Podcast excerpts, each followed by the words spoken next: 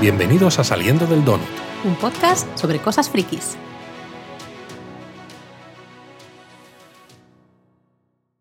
Pues en efecto, un podcast sobre cosas frikis en el que hoy además tenemos un invitado de excepción porque vamos a hablar del teaser de The Rings of Power, Los Anillos de Poder, la nueva serie de Amazon Prime basada en toda la historia del Señor de los Anillos y tenemos al otro lado a nuestro amigo querido Dani. Dani, Hola, ¿qué tal? Sí, sí, aquí estoy.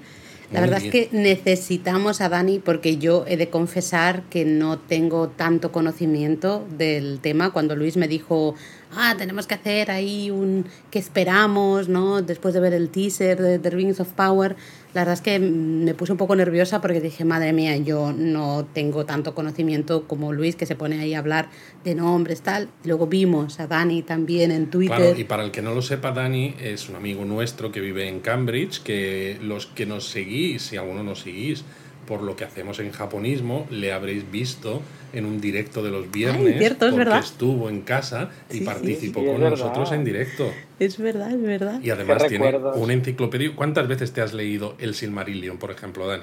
Pu- Pues mira, no te exagero si te digo que me he leído el Silmarillion 200 veces, Venga ya. Es- es- pero que no exagero, que es que no es exageración ninguna. De hecho, el Silmarillion lo tengo en mi mesilla de noche siempre. De hecho, ahora mismo está en mi mesilla de noche porque vuelvo a él cada dos por tres. Es como mi Biblia. Lo amo ese libro con todo mi corazón. es uno de mis, de mis libros favoritos también, eh, incluso más que El Señor de los Anillos, porque el Señor, el Señor de los Anillos he vuelto varias veces y leo fragmentos una y otra vez, algunos que me fascinan, pero la parte enciclopédica, histórica, mitológica del Silmarillion me encanta.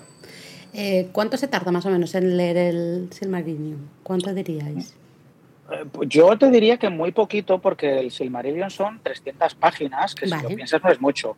El problema es que el Silmarillion se editó eh, después de morir Tolkien y lo editó su hijo y es muy condensado. Cada capítulo del Silmarillion podría dar para una temporada de una serie perfectamente. ¿Qué dices, Dani? Eh, cada capítulo del Silmarillion daría para dos o tres.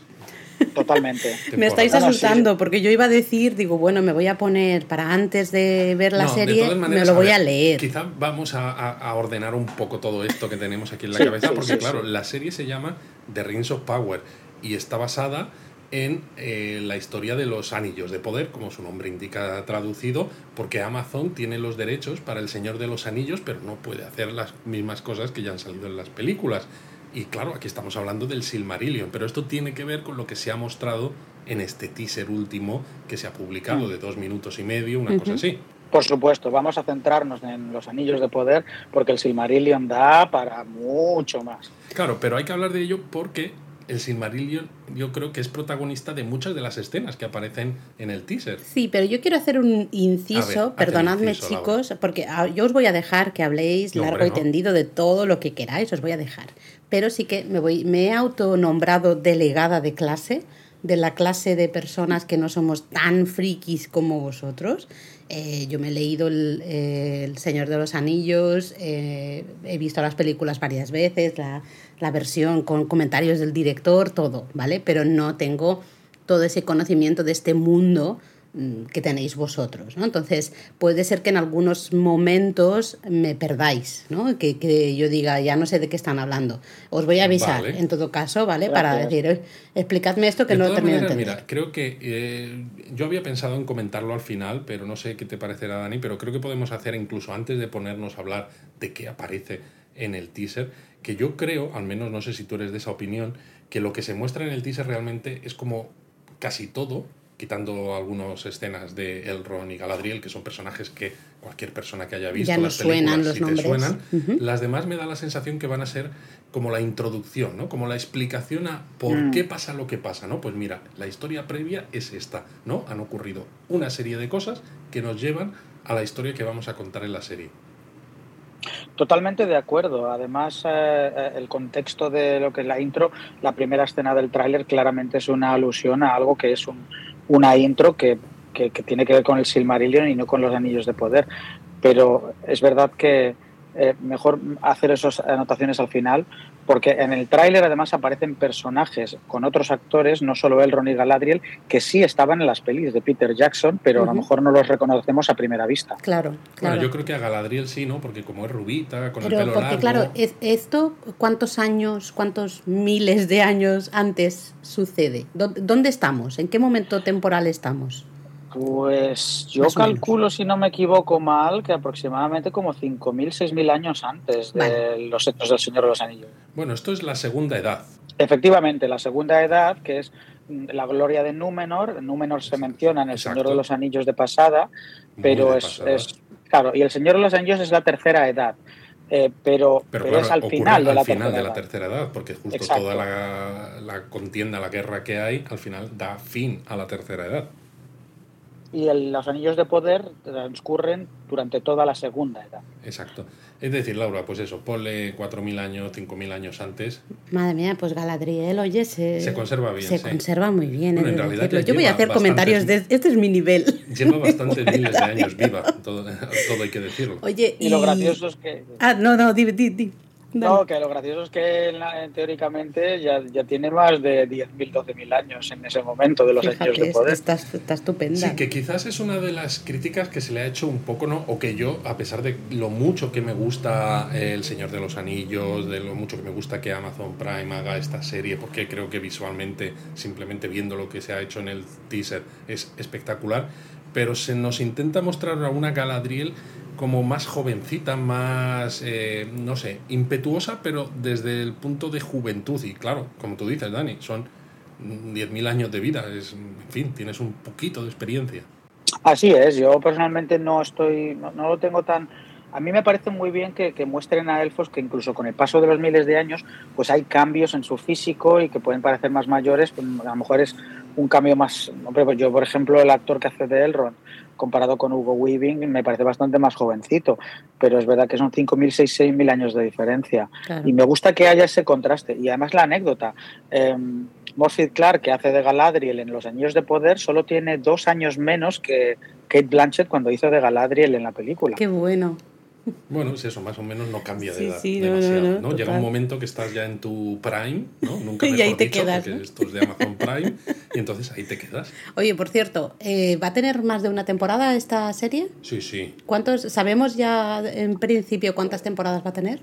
Cinco, cinco temporadas. Por lo Madre que he mía, escuchado. o sea que esto da para... Me voy a tener que leer muchas cosas y ponerme al día porque si no, no voy a dar De aquí hecho, además, abasto. fíjate, Laura, que inicialmente se rodó la primera temporada en Nueva Zelanda, eh, como El Señor de los Anillos y como después El Hobbit. Y de hecho, mucha gente, muchos negocios empezaron a montar cosas porque, para pensar, "Jo, vienen aquí cinco temporadas, es la serie más cara de la historia, nos vamos a forrar, eh, vamos a tener que dar servicios a una Claro, a un- negocios. a muchísima gente y Claro. luego llegó el COVID y se jorobó todo. Madre mía. Porque y claro, y claro, Nueva entiendo Nueva que Zelanda no... puso muchas restricciones, etcétera y tal, y al final Amazon lo que ha hecho es mover toda la producción a Londres. Creo que ha montado o ha comprado unos estudios muy grandes en Londres y tal.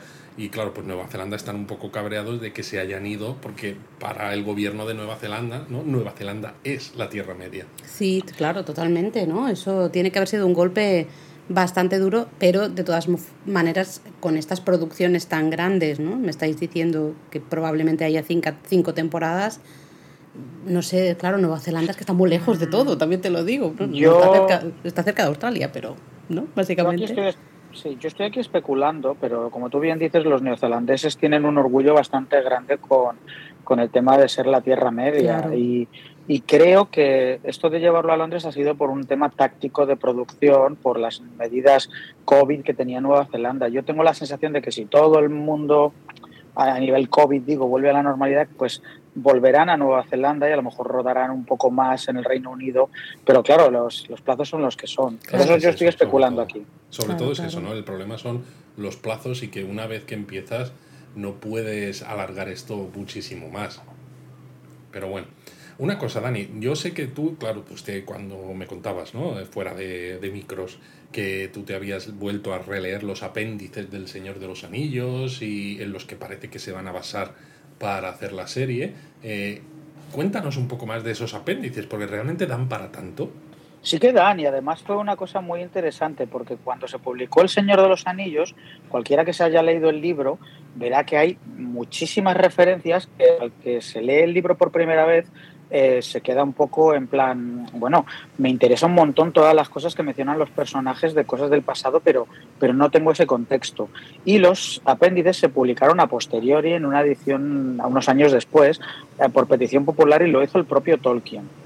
Es verdad que ahí se hace un repaso bastante bueno de todo lo que es el, bueno, la, la historia de la, de la, Tierra Media y de Valinor, que es donde viven los elfos inmortales, pero no a un nivel de detalle muy bestia. Es básicamente un poco clarificar todas esas cosas que se mencionan durante el libro y que dan un montón de, de idea de lo que ocurre. Pero fíjate cómo será la cosa que ni los apéndices fueron suficientes, que después de morir Tolkien tuvo que llegar su hijo Christopher y, tomar todavía más apuntes y publicar el Silmarillion por petición popular de los fans.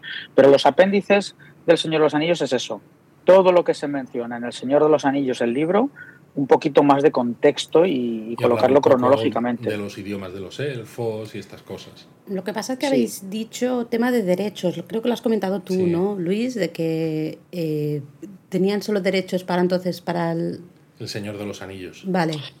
Que digo que mi punto de vista es que como decía Dani, eh, los apéndices eh, cuentan algunas cosas, clarifican algunas cosas, entonces eso creo que les va a dar la oportunidad de mostrar ciertas escenas como las que se ven en el teaser que realmente cuentan historias que se explican más detalladamente en otros libros, como el Silmarillion, pero claro, dices, ya que tengo que contarlas porque puedo hacer esa pincelada, tengo que hacerla real, ¿no? Porque existe un libro en el que mm. eso está contado de esa manera, ¿no? Claro. No, no, puedes inventarte Totalmente. algo que digas, ah, pues mira, la primera edad del mundo era de esta manera cuando hay un libro que dice, no, es que fue de esta otra, los elfos combatieron contra tal, tuvieron tantas batallas, lo que sea. Entonces, no puedes mm. inventártelo, ¿no? Pero tampoco puedes regodearte, supongo, ¿no? Y hacer historias donde esos lugares o esos hechos sean los protagonistas. Pero esta va a ser la parte interesante de la serie, porque por lo que yo he visto en el tráiler, hay muchas escenas que rozan el borde de te voy a dar una demanda legal, porque, eh, porque es que, eh, vale, la, la, primera escena que se ve Galadriel con los ojos y que se ven los dos árboles de Valinor, que eso es una cosa que es muy explícita en el tráiler, sí, eso está mencionado en los apéndices, pero con ese nivel de detalle que se puede ver, eh, yo no lo sé, yo creo que, que, creo que hay un buen equipo ahí detrás que lo habrán mirado con lupa, Exacto. pero pero al mismo tiempo es como, ostras, Pedrín, que, que aquí no sé. Importante. Efectivamente. Pues yo por eso, iban... Ah, perdona. No, digo que yo por eso creo que muchas de esas escenas, ¿no? como esa primera que dices tú, Dani, de los árboles, que es algo, pues eso, muy de el principio del, del mundo realmente, ¿no? Cuando no había ni sol ni luna, porque la, el sol y la luna ¿no? son eh, de los frutos de esos árboles. Eh, creo que esas escenas van a ser solamente, pues no sé, como es en El Señor de los Anillos esos 15 minutos primeros, ¿no? Con voz de Galadriel. Como de introducción, cuenta, sí, ¿no? una introducción histórica a los hechos que te van a contar después. Uh -huh. Porque si no, si todas esas cosas que nos están montando... Además, fijaos que no lo llama Amazon Prime Trailer, lo llama teaser, a pesar de que dura dos minutos y medio. Uh -huh. Si todas esas escenas no se cuentan en los 15 primeros minutos a modo de introducción histórica, entonces sí que creo que lo que dice Dani, que se meten en un lío legal. Totalmente, y además, por otro lado, así me gustaría que así fuera, porque si la serie va de la segunda edad, eh, meter demasiado de la primera edad o de antes, lo que hemos dicho de los dos árboles, que es antes de la primera edad incluso, eh, me parecería hasta peligroso, porque quizás si la serie tiene éxito, lo suyo es que hicieran una serie sobre el Silmarillion como exacto, Dios manda. Exacto, claro. que, que, que, compren los derechos, ¿no? Y que, no sé, pues que se dediquen a, mm. a, a, lo que tiene que ser, a pagar sí. las cosas. Así es, pero tengo una anécdota muy divertida y es que resulta que los derechos del Silmarillion ya no los tiene Christopher Tolkien, el hijo, porque murió. Los tiene la Tolkien Society, que es una entidad legal sí. y no los vende. Pero irónicamente, Christopher Tolkien no quería vender los derechos a, a las productoras eh, porque no le daba la gana, básicamente. Ha sido una queja de todos los fans, pero los nietos de Tolkien son asesores de la serie. Hay un nieto de Tolkien que es asesor y, y también pasó con Hombre, el Señor A ver, de los Anillos, yo sinceramente, si fuera la nieta también diría, bueno, mi abuelo claro, no quería, pero yo el dinerete lo quiero. Las cosas como claro, son. pero, pero bueno, Christopher Tolkien tenía dinero y la gran ironía, ¿por qué hay películas del Señor de los Anillos o del Hobbit? Pues porque Tolkien en vida vendió los derechos él mismo. Ah, Qué fuerte, ¿eh? O sea, que, que el Christopher, ¿no? Como el tío se estaba forrando con todos los libros que sacaba, con los escritos inacabados de su padre, pues dice, pues ¿para qué voy a vender más licencias y derechos? tesoro, por ahí- mi tesoro. Todo, Sí, todo pues por, ahí van los tiros, porque el Silmarillion y los cuentos inconclusos o los hijos de Urin son libros maravillosos, pero el resto de los libros que hay de- Son- publicados por, son un horror. Es lo que te iba a decir, porque yo que soy muy friki de estas cosas, salía un libro y yo me lo compraba porque era como lo tengo que leer absolutamente todo. Pero es eso, quitando los cuentos inconclusos y alguno más, uff, Pero bueno, vamos a centrarnos, chicos, que ya os No, no, vais. se nos va, se nos Esto va. Vale, lo- perdón, os perdón. lo guardáis para este episodio que dices Ese. super friki, entre Super vosotros, friki. que yo ya ni me voy a conectar, o sea, va a ser vosotros dos.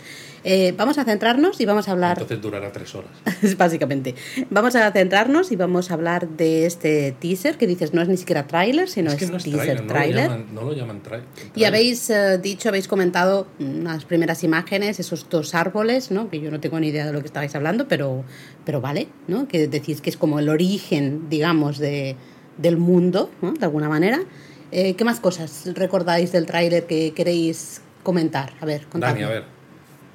Pues a ver, varias cosas. Ver, lo, de, lo de la escena del tráiler es bonita, pues un poco por eh, establecer los orígenes del mundo, cómo esos dos árboles dorado y, y plateado se convirtieron en el sol y la luna. No voy a entrar en detalles porque entramos en el terreno del spoiler, pero a mí hay muchas cosas que me han llamado la atención y para empezar es eh, el nivel de producción de las localizaciones Vale. y lo- inmediatamente reconocibles para cualquiera que se haya leído El Señor de los Anillos y los apéndices. Por ejemplo, eh, Númenor me parece absolutamente espectacular y tal como lo había imaginado, una mezcla de la Atlántida y el Imperio Romano con un montón de referencias a, a mitos o incluso a los Argonath del Señor de los Anillos, las famosas estatuas Bueno, que sí, salían en El Señor de los. Anillos. Sí, Hay a mí eso sí que yo, lo, como que me sonó al menos, no sabía Bueno, si era exactamente lo mismo o no, que pero... aparece el barco, luego vemos una escena aérea y Exacto. se ve un fragmento de estatua que recuerda mucho a esas Argonath de, en el río Anduin, en el,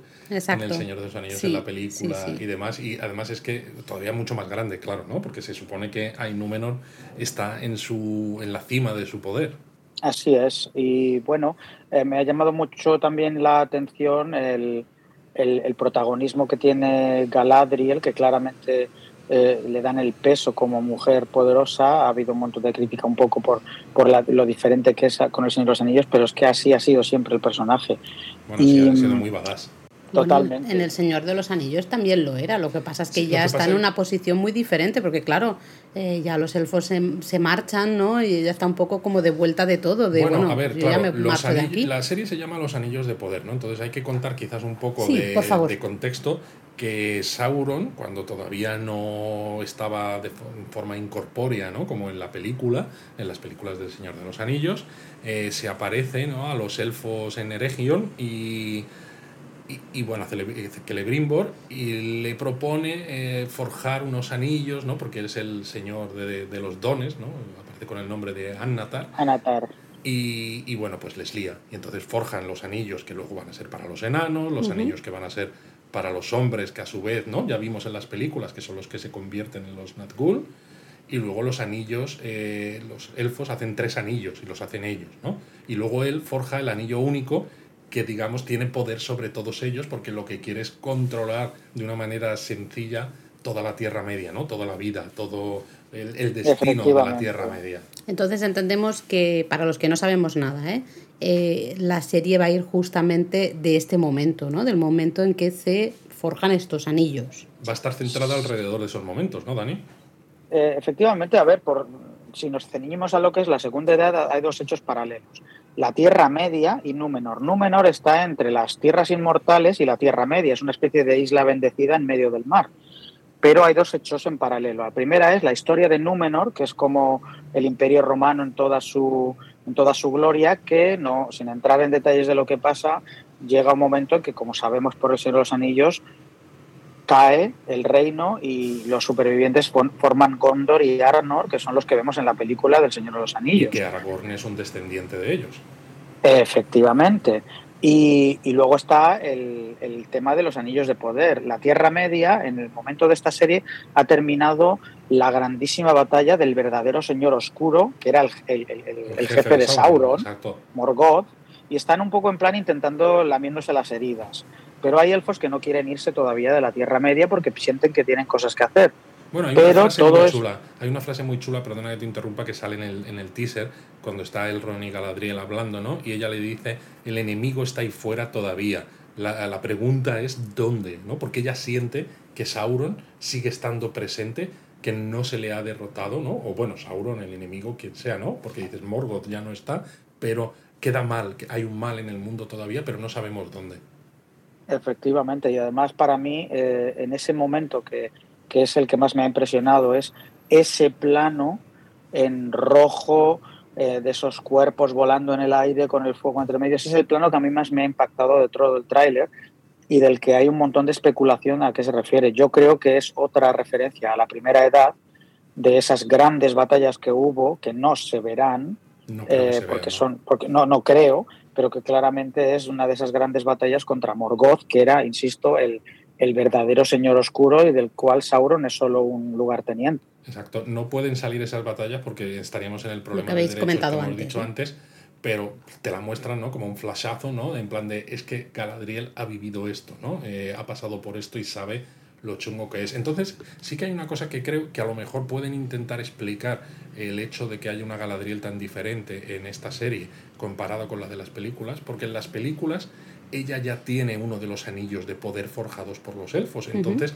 lo tiene que mantener a salvo y oculto de Sauron, mientras que en la serie, supongo que al final de la quinta temporada, digo yo, será ella cuando recoja ese anillo y, sea su custodia, por así decirlo, ¿no? Entonces hasta ese momento, pues claro, ella va a estar pues, más cabeza loca, más peleando aquí y allá, intentando derrotar a ese mal que ya sabe que existe, pero no sabe dónde, pero claro, menos calmada.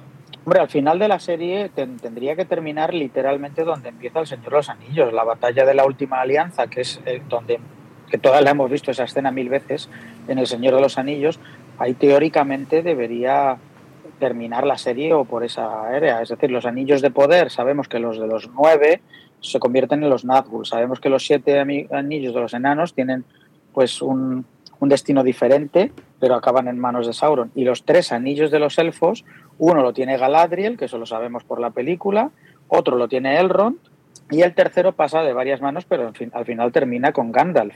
Y eso, pues, debería ser el final de la quinta temporada. Pero de aquí a lo que nos quieran sorprender, pues esa es la parte divertida, ¿no? Exacto. Claro, porque mi duda es, eh, todos hemos visto, ¿no? Es como tú dices, esas escenas, ¿no? Con que, joder, cuando encima salió la película, que los efectos especiales eh, en aquella época todavía no son como los de ahora, y veíamos esos ejércitos numerosísimos de orcos, de elfos, de hombres, ¿no? En esos primeros 15 minutos, 20, era espectacular. Y claro, ahí estaba el rey de los elfos, Gilgalad, y estaba el rey de los hombres que habían venido de Númenor, que era Elendil, ¿no? Y claro, Gilgalad y Elendil van a salir en esta serie. Entonces, mi duda es, ¿e-, ¿ese, ¿esa batalla sería el final de la primera temporada? No creo, ¿no? Porque entonces, ¿qué cuentas en las Se nos queda demasiado corto, ¿no? Claro, ¿no? Yo creo que esa batalla es el, el, uno de los cúlmenes de, del final de la serie. De la serie. Efectivamente, y además yo creo que habrá un elemento de compresión temporal para que, pues por temas de bueno, de, ritmo de la serie tendrán que un poco hacer saltos temporales o algo para, que tenga explicación. Pero acabas de decir algo muy interesante y es que en el tráiler aparecen dos personajes más que están en la película, que son Gil Galad, el rey de los elfos, y, el Endil. El Endil es el, rey viejete que se carga a Sauron al principio de la película del Señor de los Anillos. Vale. Gracias, gracias. Es, el viejete que le pega un garrotazo a Sauron y luego el Endi y luego y su hijo Isildur eh, es el que le corta el anillo a Sauron. Pues esos dos salen en el tráiler. Pero claro, mucho más jóvenes, antes de fundar el reino de Gondor. y, el otro es Gil. Exacto. Digo que si nos acordamos en, en, esas escenas de, las tres películas de la trilogía del, pelo, del Señor de los Anillos, se ve como Isildur, ¿no? Eh, eh, Elrond le lleva hasta el monte del destino, ¿no? Para que lance el anillo, una vez que le ha cortado la mano a, Sauron. Y Isildur, que es el hijo de Elendil, le dice que no. Que Nanay de la China. Que Nanay de la China, que lo considera algo muy preciado, ¿no? que ha costado mucho conseguirlo, entonces se lo lleva y luego se ve también en una escena, ¿no? cuando están a caballo ¿no? por las márgenes del río, el anillo como que le traiciona y los orcos y demás pues lo, lo matan con flechas y esto, ¿no? Y ahí acaba la historia de Isildur, que dice, jo tío, qué tonto eres, podías haber tirado esto, ¿no? Y yo creo que la serie esta nos va a contar también la historia de Isildur un poco con más detalle, de otra manera, para que no, no pensemos simplemente por la experiencia que tenemos, que es un tío un poco tontorrón, ¿no? Que cegado por el poder, sino que veamos una historia un poco más trágica, ¿no? Sí, y además yo tengo que deciros personalmente que estoy todavía más emocionado por el Endil. Si habéis visto la película del Señor de los Anillos, como yo miles de veces, os daréis cuenta que el nombre de Elendil se menciona de muchas veces. El propio Aragorn siempre dice Elendil antes de una batalla. Y, la propia Galadriel le dice, cuando se va de los Lorien, dice, tienes la misión de elevarte más allá de los días de Elendil. Elendil, eh, que no voy a decir mucho más sobre él, para mí, Isildur es un personaje trágico, pero el Endil es para mí, el, lo dice el, libro incluso, que, que, Aragorn es el, el, que más se parece a Elendil de todos sus predecesores antes de él.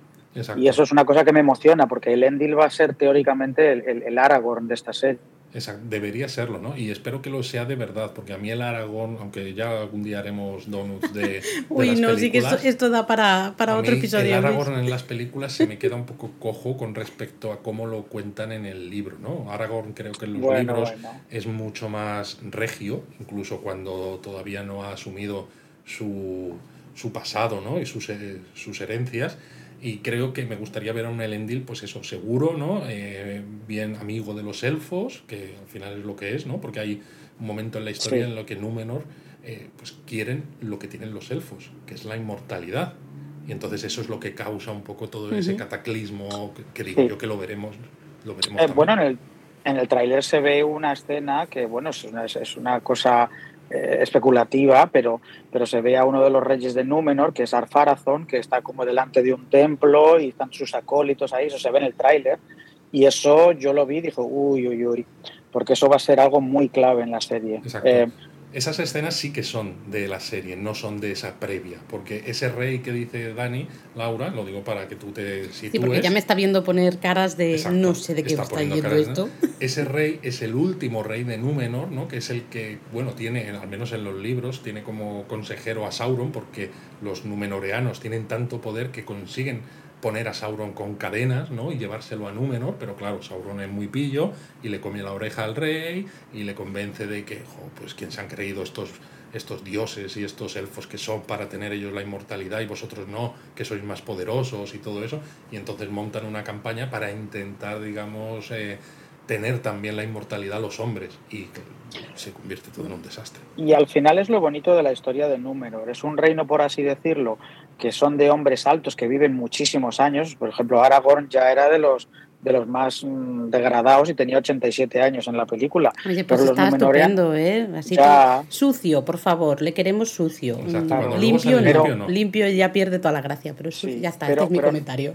Exacto, pero, pero vamos, que los, que los hombres de la raza de Aragorn viven de mínima 300 años y, y, viven en un reino maravilloso, ya habéis visto las escenas del trailer, súper bonito, pero Sauron juega precisamente con el miedo de los hombres a la mortalidad. y eso es al final.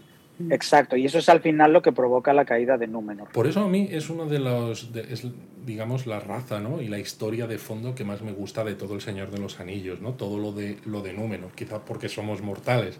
Al final, además, claro, cuanto más dones tienes, cuanto más vives, más te cuesta dejar ir todo eso, ¿no? que es lo que les acaba pasando a los hombres de Númenor. Y hay una curiosidad que se puede contar, y es que el primer rey de Númenor, que vivió 500 años, es el hermano de Elrond. Efectivamente. Ah, Elrond es el, es el elfo, ¿eh? El, elfo que va a salir en esta serie, el que salía en las películas, ¿no? Que lo interpretaba Hugo Weaving, aquel, eh, aquel agente Smith de Matrix y muchos de otros. Tantas cosas, y de tantas cosas. Pues eso, ese Elrond es hermano del primer rey de Númenor. Vale. Con lo cual está, está emparentado, aunque a través de miles de años, con Aragón. Sí, así es.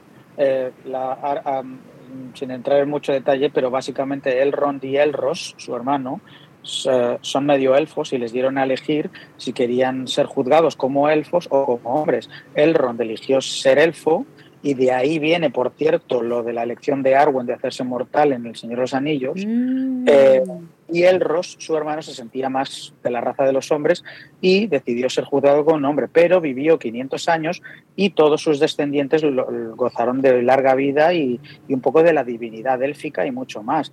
Y, y efectivamente, Aragorn está emparentado con Elrond, pero a lo largo de miles de años de descendientes, mientras que Elrond solo tuvo una. O sea, que cuando se casa con Arwen, aunque esto ya nos estamos yendo de varas, se está casando con una prima, realmente. Algo así. esto se complica, ¿eh? Esto se complica.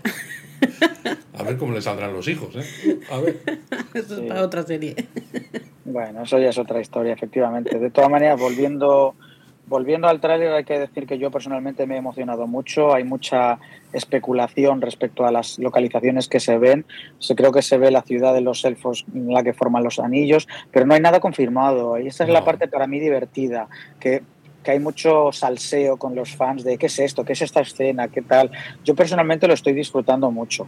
Me da mucho miedo luego, pues, que una serie que genera tantas expectativas porque hay una fanbase brutal y mucho fan radical, pues al final acabe decepcionado. Y esa es la parte que a mí me da miedo, que, que haya una especie de corriente de odio si no bueno, alcanza las expectativas. A ver, aquí habría que decir dos cosas. Lo primero es que va a haber cambios sí o sí. Tú mismo lo has dicho antes, Dani. Va a tener que haber una cierta compresión de, de, la línea temporal. Pero es que son medios diferentes, también tenemos que entender eso. Los libros es un medio. Son medios diferentes. Películas, las series. Además, aunque cuentes historias distintas, ¿no? La Tienes que cambiar cosas. La de Númenor y demás, necesitas un personaje un poco que sea el ancla, ¿no? Que va a ser Galadriel. Entonces está claro que vas a tener que cambiar cosas. Y lo demás, lo de que va a haber odio y, esto, es el pan nuestro de cada día. La toxicidad está... Nosotros que estamos haciendo donuts, ¿no? Desde hace ya no mucho, pero bueno, ya hemos hecho unos cuantos. Pues que si de Miss Marvel, que si de Thor Love and Thunder, de varios de estos, de Obi-Wan Kenobi, leemos cosas por ahí y, y es que te, te llevas las manos a la cabeza de que la gente parece preferir odiar algo antes que disfrutarlo. Sí, está de moda. No sé si es las redes sociales, mm. no sé qué es exactamente, pero está, parece que está de moda. Yo entiendo que Dani de todas maneras se refería a su propia eh, su propio sentimiento, ¿no? De ah, que tienes tantas, tenemos todos, ah, ¿no? Muchas ganas de ver esta serie y decir, por favor, por favor, por favor, por favor.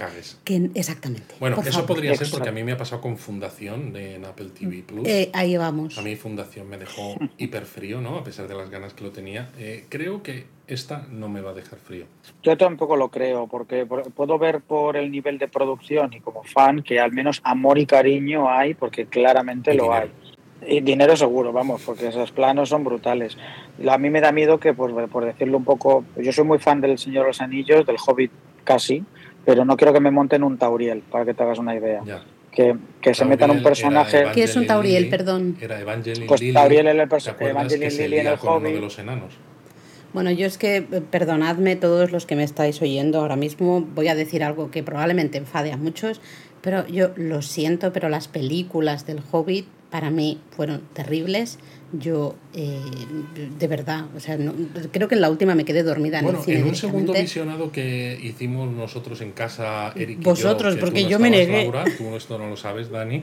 Eh, no me parecieron tan malas. Las disfruté un poquito más que la primera vez, pero es verdad que me parece que están estiradas, estiradas como un chicle. como un chicle al máximo. Yo espero que no las estiren tanto. A mí, yo estoy totalmente de acuerdo contigo, Laura. Lo que pasa es que, fíjate, vi un montaje de un chico que hizo una cosa llamada el Tolkien Edit, que literalmente quitó el 50-60% de, de las películas, quitando a Taurio, quitando a Legolas, quitando la visita de los estos a Sauron y, la peli gana mucho porque hay escenas eh, aisladas muy buenas.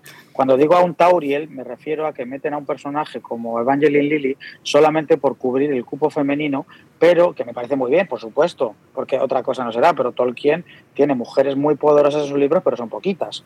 Y, bueno, también hay que entender la obra en su contexto, y en este caso en el contexto histórico, en una época en la que las cosas no estaban igual que están ahora, ¿no? Yo ahí siempre soy muy, bueno, hay que entender, hay que poner las cosas en su momento histórico y, ahí se entiende, ¿no? claro, no se puede juzgar el pasado con los ojos del presente, está claro, pero, pero en el 2010 me metes a un, una personaje élfica para que simplemente sea una señora florero que está bebiendo los, los vientos por un enano. Es casi y esa es la parte que no quiero, exacto, por eso no Para eso no, no, la pongas, ¿no? Directamente. Exacto, porque yo, por ejemplo, he leído y he visto que hay un poco de odio, ¿no? Online, porque en la serie se va a ver un elfo negro, Arondir, eh, que se lía con una humana, Bronwyn. Entonces, claro, dices, oh, elfo y humana. Y encima el elfo eh, con piel oscura, ¿no? Y dices, oh, esto no puede ser, esto es wokismo y todo esto. Pero bueno, hemos dicho justo hace un momento, ¿no? Que Arwen, que es elfo, se casa con eh, Aragorn, que es humano. Elrond y Elros son medio elfos también, ¿no? Es decir, que no es algo que sea muy frecuente, pero que ocurre yo no estoy en, contra de esas licencias, porque al fin y al cabo tienes que, tienes que rellenar con personajes un poquito interesantes. La representación racial tiene que estar ahí y, me parece además positiva, no solo, no solo del, del elfo de Arondir que tú dices, sino, sino también, por ejemplo. Perdona, Dani, un momentito porque está pasando. Esto es un clásico. Esto es un clásico de, los, podcasts de japonismo y hasta ahora no había sido un clásico de los podcasts del Saliendo del Donut. Lo vamos a dejar porque es la primera vez que pasa en Saliendo del Donut. Y Entonces esto ahora podemos decir spoilers porque ha sonado la sirena. esto hay que dejarlo, Luis. Yo sé que... es que, es que de verdad todas las Siempre pasa, perdonadnos. a ver, estamos en ola de calor. Estamos en ola de calor. tenemos la ventana abierta ahora mismo porque si no nos estábamos asfixiando aquí.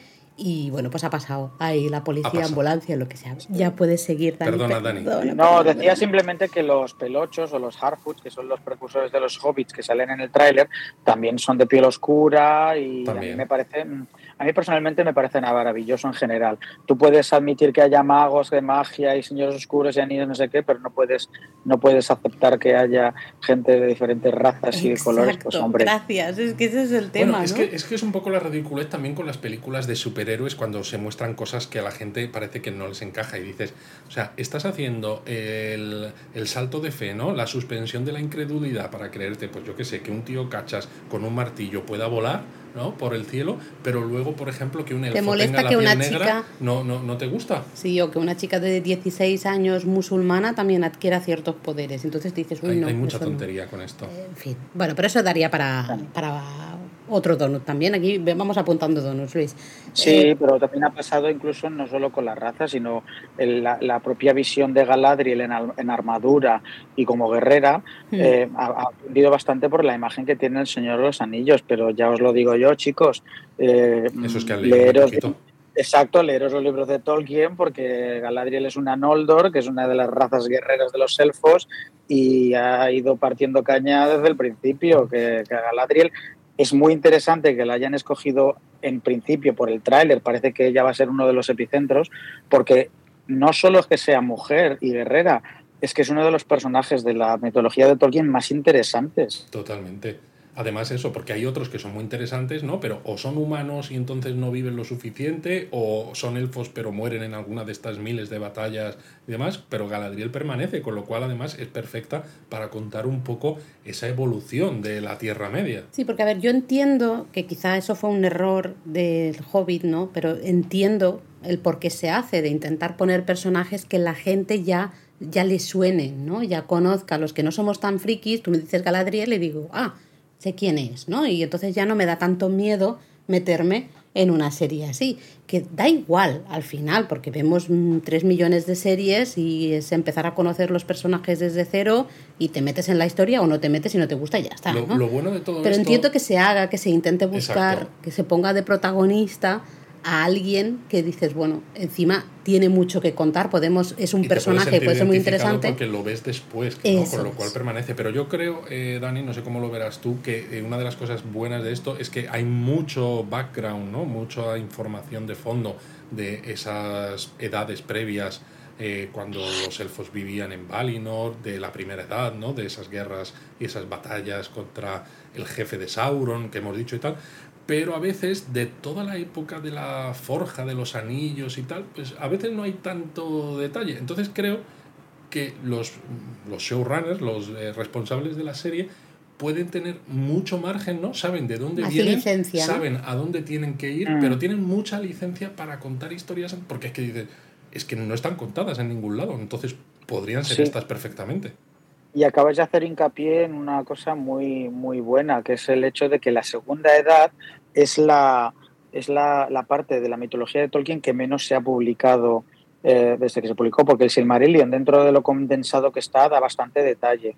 y la tercera edad, pues tenemos el Señor de los Anillos.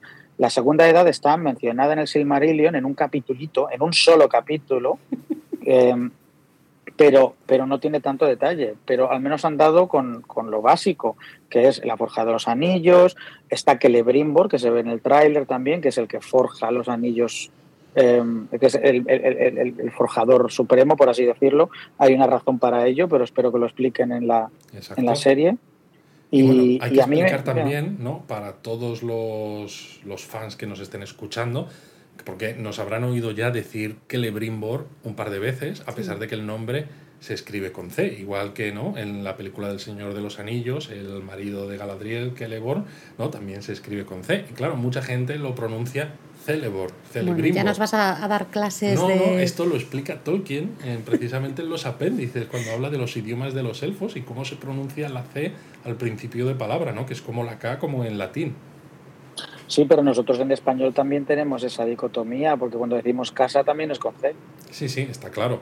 Pero una CE en, en español decimos C, no decimos qué. Bueno, esto es el, el puntito friki más extra de Luis, de con los idiomas, ¿no? Con las lenguas, te gustan mucho, pues al final, todos los idiomas inventados, ¿no? Bueno, es que por eso creó la mitología Tolkien del Señor de los Anillos, ¿no? Porque él se había inventado estos idiomas y quería crearles una historia alrededor. Ojo, pues se le fue de... Se, le fue un poco. Se le fue un poco de las manos y le queremos por ello. Le queremos, le queremos.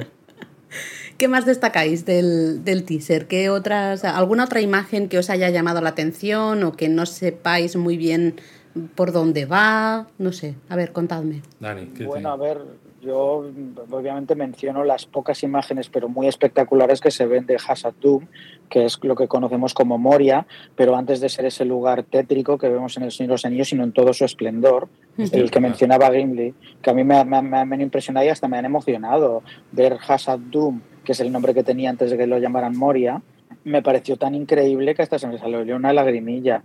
Y, y luego está, no en serio, porque me emociona con esa cosa, me leí el libro tantas veces, es un rico. No, además eso, porque eh, las escenas en Moria eh, es verdad que son muy impresionantes, pero entre que está infestado de orcos, que está el Balrog, que además ahí los efectos especiales para mi gusto se notaba un poco más, que todavía eran un poco rústicos, en aquella época eran la leche, claro, pero ves la película hoy, ¿no? Y esos grandes salones, ¿no? Con esas columnas tan gigantes, con los, las personas corriendo por ahí debajo, ¿no? Notas claramente eh, que es todo hecho por ordenador y demás. Y, y, estoy de acuerdo con Dani, el haberlo visto, ¿no? Aunque sean estas pinceladas en el, en el teaser, me ha encantado, porque es eso, es una, una Moria, bueno, una Moria, Hazard Doom totalmente diferente. Sí, y ahora que habláis... ah, perdón, Dani, dime, dime. No, no, dime, dime, no, dime tú, Laura. No, yo es, eh, que me he acordado, eh, al hablar de Moria, no tiene que ver, pero también personajes o, una raza que sí que conocemos todos, los que no somos tan frikis como vosotros me refiero, son los hobbits, aunque aquí los hemos visto un poco diferentes, ¿no? Bueno, es lo que decía Dani antes, ¿no? Vemos una de, los, de, los, de las razas de hobbits, por así decirlo. Sí, además hay una parte muy interesante. Se llaman hardfoods en inglés, creo que lo han llamado en español pelochos, no sé por qué. Pelosos, creo que los llamaban en la pelosos. En, sí, tiene sentido por los. Sí, por los, por los, por los pies peludos, claro. Pero me parece una, me parece súper interesante porque no, en, la mitología de Tolkien no se sabe realmente de dónde viene. Eh, pero, pero es una analogía que tuvo Tolkien de explicar un poco los nómadas que, que que colonizaron el, lo que ahora es Inglaterra o el Reino Unido, y en el tráiler se ve como como que son un poco salvajes, que están muy en comunión con la naturaleza, que son como una piña, lo dicen, estamos juntos, nos tenemos el uno al otro. Yo creo que no han encontrado eh, Todavía la comarca. exactamente su ah, ¿no? a mí, a mí justo me dio esa, mira que esto no lo hemos hablado Luis y yo, pero me dio esa sensación, como que eran eh, el paso previo, ¿no? Están por ahí pululando, sí, todavía tienen ese sentido de comunidad, pero no tanto, ¿no? No de sentirse de un lugar en concreto, sino están por ahí. Y además me pareció súper elegante terminar el tráiler con los hard foods entrando en una zona que podría, especulo yo, que están han encontrado la comarca. Sí, sí. es que eso sería tremendo también, porque claro, visualmente lo conecta con todo lo que los fans ¿no? del Señor de los Anillos, de un lugar me refiero, todas esas imágenes que ya se han convertido en icónicas, ¿no? Cualquier fan del Señor de los Anillos, entre los diseños de, de Alan Howe ¿no? y demás, y esto, pues claro, ya tienes esa imagen, pero cuando encima lo ves en película dices, madre mía, esto es perfecto. Entonces yo creo que sí que nos van a llevar por ahí. Y a mí me hace mucha ilusión la idea de que conecten eh, las películas de Jackson con o, lo que es la tercera edad con, con, todos los elementos, no me extrañaría que pues pudiera aparecer el, el Balrog cuando tomó Moria. Eso son especulaciones mías. eso lo sabemos. Pero podría pasar, de hecho tiene sentido. O que incluso pueden llegar a aparecer los magos.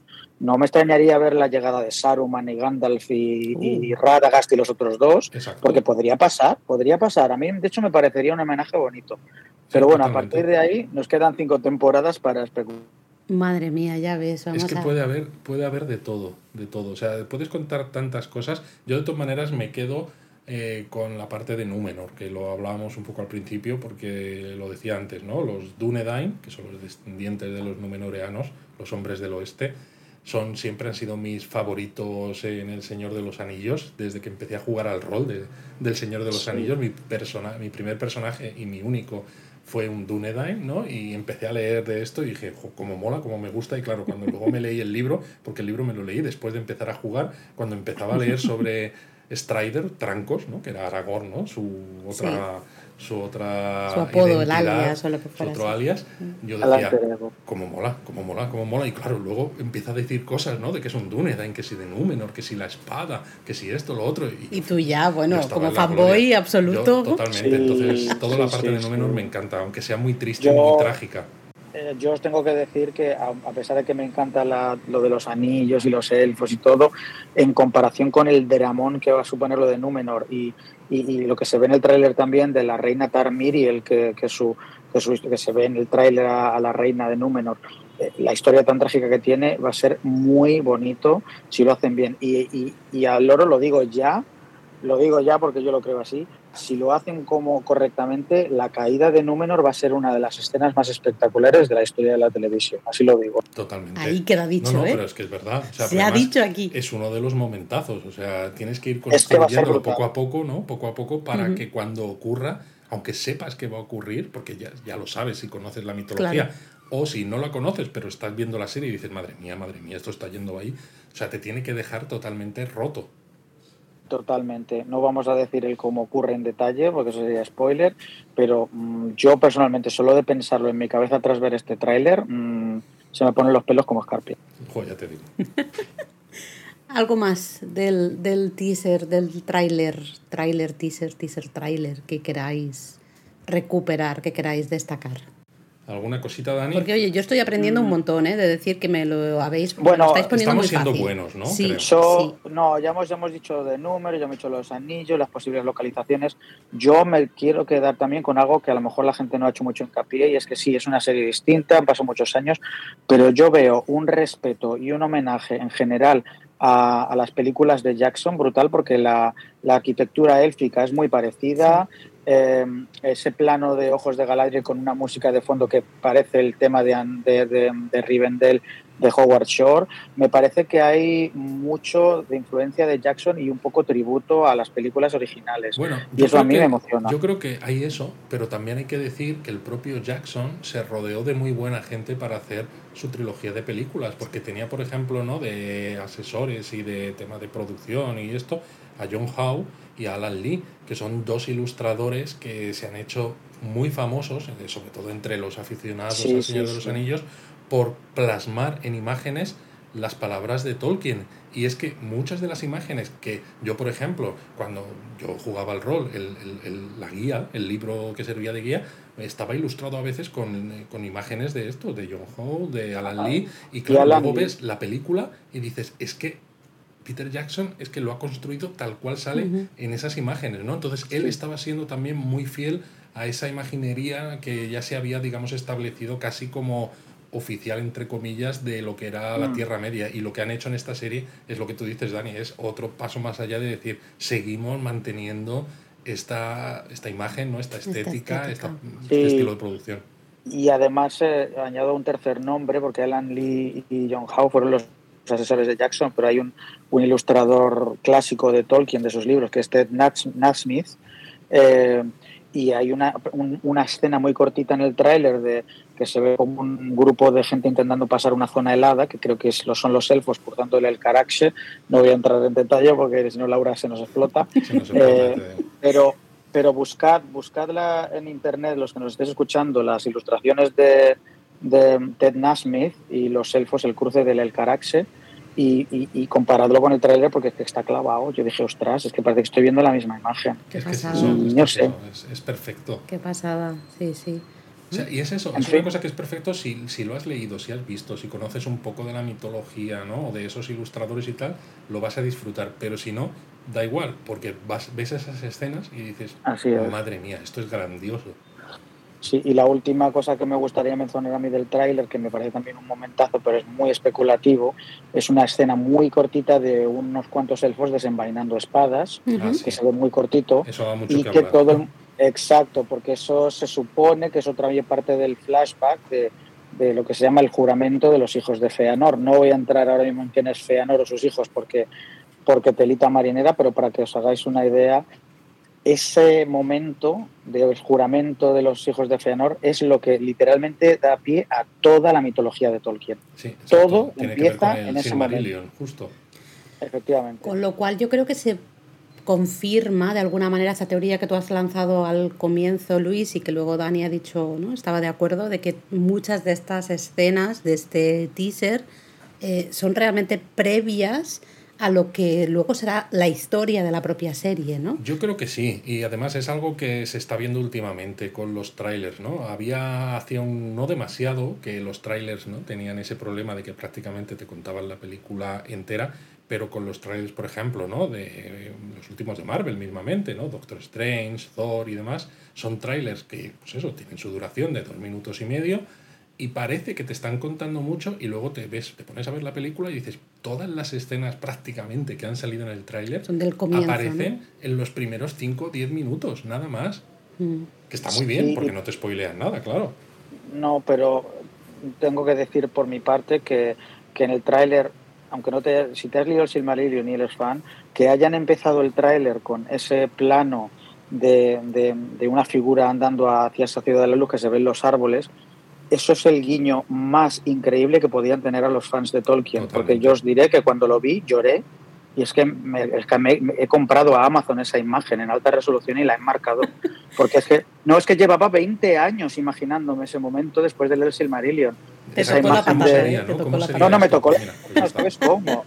Es que empezar el tráiler ahí de esa manera es literalmente lo más impresionante que podían haber hecho para los fans. Lo que yo espero es que luego lo mantengan, porque es eso, o sea, esas escenas de la primera edad, para las que no tienen derechos, de, no, no los han comprado, nos las van a mostrar, pues yo creo eso, como flashback, como recordatorios, con la excusa de, bueno, en los apéndices, de los que sí tienen los derechos, se mencionan cosas y tal, y claro, tenemos que mostrar las cosas tal cual Tolkien las contó, no nos las podemos inventar, pero creo que nos van a dejar a todos los que somos muy fans con unas ganas de, más, que espero que la serie luego sea muy buena y podamos obviarlo, porque creo que no las vamos a volver a ver una vez que pasen esos primeros 15 minutos. Y además tengo que deciros por mi parte que me, gustaría mucho que la serie tuviera éxito, que al final dependerá de, de los personajes y tener un, alguien, algún personaje que sea querido y una historia interesante, porque si todo va bien, tenemos Tolkien para rato y yo personalmente en un futuro, antes de morir, por Dios, yo que no soy, yo no soy un elfo, eh, quiero, me encantaría ver las historias del Silmarillion aunque las, nos las hayan contado realmente en retrospectiva, empiezas con El Señor de los Anillos, luego hicieron El Hobbit, ahora la Segunda Edad, ojalá en un futuro nos cuenten las historias de Silmarillion porque son historias preciosas también.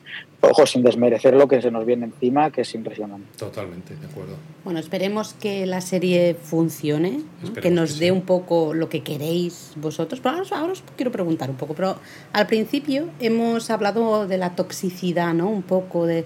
¿Habéis? Porque yo no he estado, todavía no he pisado el... Yo soy muy eh, reviso siempre Reddit, ¿no? las series que me gustan, y he de confesar que todavía no me he metido en el canal específico de esta serie, todavía no me he metido ahí. Eh, ¿Vosotros habéis oído, habéis visto muchos comentarios negativos sobre lo que nos han enseñado en este teaser o ha sido bastante positivo? Bueno, yo creo he visto un poco de todo. Eh, gente con muchas ganas, como Dani, como yo, pero luego gente que parece que como sabe mucho, pues tiene que sacarle punta a todo, ¿no? Que si, oh, las barbas de las mujeres de, de, los, de los enanos, ¿no? ¿Dónde están las mujeres? ¿Dónde está no sé qué? Uy, Galadriel, me la estás cambiando. Uy, ¿por qué me sacas un elfo negro? Uy, ¿por qué se lía con una con una humana? ¿O qué hace Galadriel, por ejemplo, con un personaje humano, ¿no? Que van a tener, parece ser, eh, bueno, se van a aliar, en cierto modo, ¿no? Un numenoreano. ¿no? Eh, que dices, ¿qué me estás contando? ¿no? Pero hay gente que prefiere no disfrutar. Ya, yo, yo lo que he visto es que el, el, teaser que salió en la Super Bowl tuvo mucho más críticas. Mucha gente se le ha callado un poquito la boca con este nuevo teaser.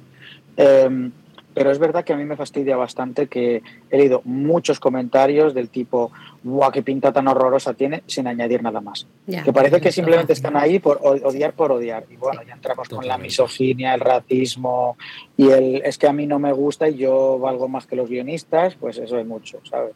Sobre todo eso. Bueno, habrá que hacer como siempre. Aquí este es un espacio en el que si algo no nos gusta lo decimos, pero siempre intentamos explicar el porqué. Exacto. Y, aquí no entra la toxicidad. Valorando además la ah, suerte que tenemos de poder tener cinco temporadas por delante de una serie en el mundo del Señor de los Anillos. ¿eh? Claro que, sí. Es que es, es, bárbaro.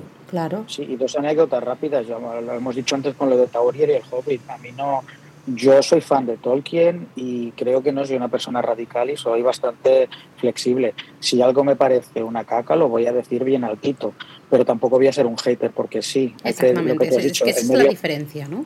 Es que yo todavía conozco a gente que con el Señor de los Anillos se quejan de que no estuviera ni Tom Bombadil ni el saneamiento de la comarca. Digo, a ver, amor, es que, mm, es que no, es que no, es que tú, una película no es igual que un libro. Claro, es que no da y hay que cortar, hay que centrarse en otras cosas que, funcionan mejor. Porque el Señor de los Anillos, ¿no? A partir del segundo volumen, ¿no? De las dos torres, las historias de unos y de otros eh, transcurren ¿no? en la primera mitad de un libro y el otro la segunda mitad, mientras que la película va todo al mismo tiempo porque son historias que transcurren al mismo tiempo. Es que es eso. en el cine funcionan las cosas de una manera, en el libro pues pueden funcionar de otra. Y la gente se queja por el pace, por el pacing o el ritmo. Es que eh, eh, tú mismo lo has dicho. Es que yo me acuerdo que yo soy muy viejuno cuando vi las dos torres, gente quejándose de que ella la araña no saliera en las dos torres porque en el libro sí que estaba y, decidieron posponerlo para el Retorno del Rey, que me pareció maravilloso. Claro, sobre todo porque si tú te lees el libro El Retorno del Rey, hay tanto final, ¿no? De mm, tantas cosas que ya han ocurrido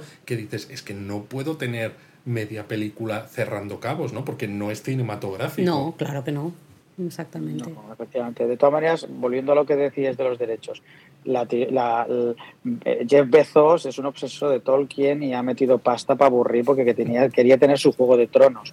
Existe la, la, teoría conspiranoica de que esto de mostrar cosas que a lo mejor un poquito roza al borde con cargarse los derechos es en plan, bueno, pues si nos denuncian tenemos dinero. O también una manera a lo mejor de presionar, ¿no? es como, mira qué bonito y qué éxito lo que hemos hecho y solamente hemos mostrado cuatro o cinco escenas de esas cosas, porque no nos las vamos a inventar, porque respetamos mucho eh, lo que hizo Tolkien. Venga, vale, te los vendo. Sí, bueno, yo, yo estoy muy emocionado. Me he visto, lo tengo el, el tráiler descargado en mi teléfono con el YouTube Premium y lo estoy viendo literalmente cada hora, es que no me canso. Es que soy un vicioso. Pues mira, eh, última pregunta, bueno, por mi parte, última pregunta, Sí, yo creo Dani. que sí, así tampoco hacemos que Dani se quede mucho más rato del necesario y que nuestros oyentes Es un se aburran. es un placer. No, yo, yo me lo estoy pasando muy bien, ¿eh? Yo me daba miedo, digo, me voy a aburrir porque no voy a enterarme de nada, pero no, de momento os estoy siguiendo. Dani, ¿qué esperas de la primera temporada de, de la serie? ¿Qué esperas? Como fan, No ¿qué te espero- gustaría ver? A mí me gustaría que establecieran el- a los personajes por encima de todo. Mm, Yo no espero que me cuenten todo en cinco temporadas. Yo lo que quiero es ver un- una serie de personajes que al final de la primera temporada ya se conviertan en imprescindibles en mi corazón, por así decirlo. Y tengo especial, especial interés en ver a Galadriel y a, y a Gil Galad en concreto. Pero, pero yo lo que quiero es eso, que la primera, al final de la primera temporada diga, ya sé quiénes son los personajes, ya sé cu- cuáles son las líneas argumentales y estoy emocionado por la segunda temporada.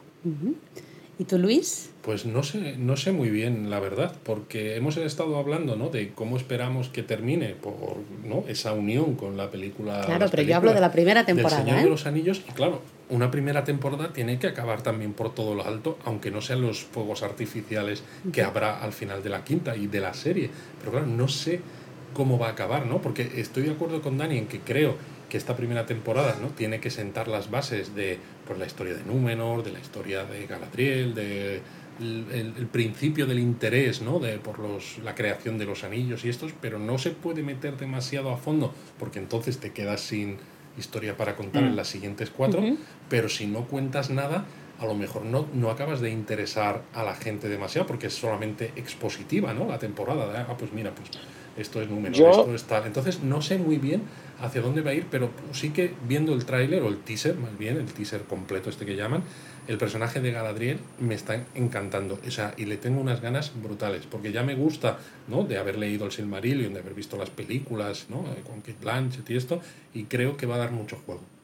Yo creo y apuesto que la primera, bueno, es una apuesta personal mía, que la primera temporada terminará con la revelación de quién es Sauron y cómo se cuela un poquito entre los elfos y, y un poco eh, la semilla de, de lo que pueden ser las primeras los primeros síntomas de que Númenor va a caer en plan pues el rey Farazón ahí haciendo ya las suyas o algo pero yo creo que por ahí van a, un poco van a hacer va a, ser- va a sentar las bases de lo que pueden ser dos temporadas muy emocionantes O sea, pero a mí puede ser que al final de la primera temporada eh, veamos el comienzo quizás de la forja de los anillos. Yo creo que será más bien Sauron llega y propone la idea. Mm. Y, y eso puede ser muy interesante. Pero vamos, estoy aquí especulando a lo bestia, ya lo Oye, veremos. Dani, ¿cuántos episodios van a ser? Que no lo hemos contado. ¿Sabemos Pues, cuántos episodios va a ser cada Yo no tengo ni idea. Anda, Pues yo vaya, creo que no. Vaya pero- podcast pero- somos, ¿no? Vaya podcast. No, no lo sé. Pero, no, yo, yo- yo honestamente no lo he mirado, pero si seguimos la, la política que tiene Amazon con sus series, deberían ser series de, de 10 a 13 capítulos. Es lo que yo pensaba, lo que yo tenía entendido, ¿no? Unos 10, 12, creo. Veremos, porque da, para bastante. 10, 12 episodios Sí. dan para bastante. O sea, si se dejan el comienzo de la forja de los anillos o de que Sauron les proponga la idea para el final, no sé muy bien qué van a meter en los otros 10 episodios, por, por poner, suponiendo que haya 10. Se me queda Ya, un poco... ya. O sea, es lo que hemos dicho antes, ¿no? Hay muchas cosas que se pueden contar porque se ha contado muy poco de la segunda edad, pero al mismo tiempo es tienes que hacer algo que sea eh, televisivo, ¿no? Eh, que sea emocionante para la audiencia y que siga construyendo para emocionarte a- en, en esos momentos finales, ¿no? La destrucción Sí. de Númenor, el Sauron ahí Ah. despendolado, la última alianza, esto. Sí, pero, pero también hay que, decir, hay que decirlo que yo también me emociono mucho con la idea de que expandan cosas que no están en contradicción con el libro y que lo imaginábamos, pero, Claro. pero no eso. Claro. Por ejemplo, en el tráiler, otra escena, se ve a Galadriel cabalgando en Númenor con el Endil y nunca supimos que Galadriel estuvo en Númenor ni que conoció a Elendil personalmente, aunque se podía intuir. Y a mí eso me emociona, es ese sí. tipo de cosas de, ostras, Galadriel y Elendil juntos. Claro, eso mola mucho y encaja totalmente. Bueno, Dani, ¿te animas a venir aquí al- a la panadería esta nuestra, aquí al Donut, a comentar la serie? sería un honor y yo como Tolkien Dilly me, me, emociona la idea y estaré encantado. Bueno, pues nada, la invitación está ¿eh? echada, está ahí, lo habéis escuchado todos, así que cuando se empiece a poner la serie, pues cada episodio de la serie de los Anillos de Poder de Rings of Power, pues haremos un donut y mm. tendremos de invitado a Dani pues para friquear un poquito. Claro. Hay que ilusión, Sí, sí, porque se aprende mucho con vosotros dos, la verdad. Habéis contado un montón de cosas que yo no tenía ni idea en absoluto. Y he de decir lo que os he dicho antes, que lo habéis contado de manera fácil. Aquí la delegada de clase os da un gomet a los dos porque lo habéis hecho muy bien. Así que, perfecto, perfecto, muy bien.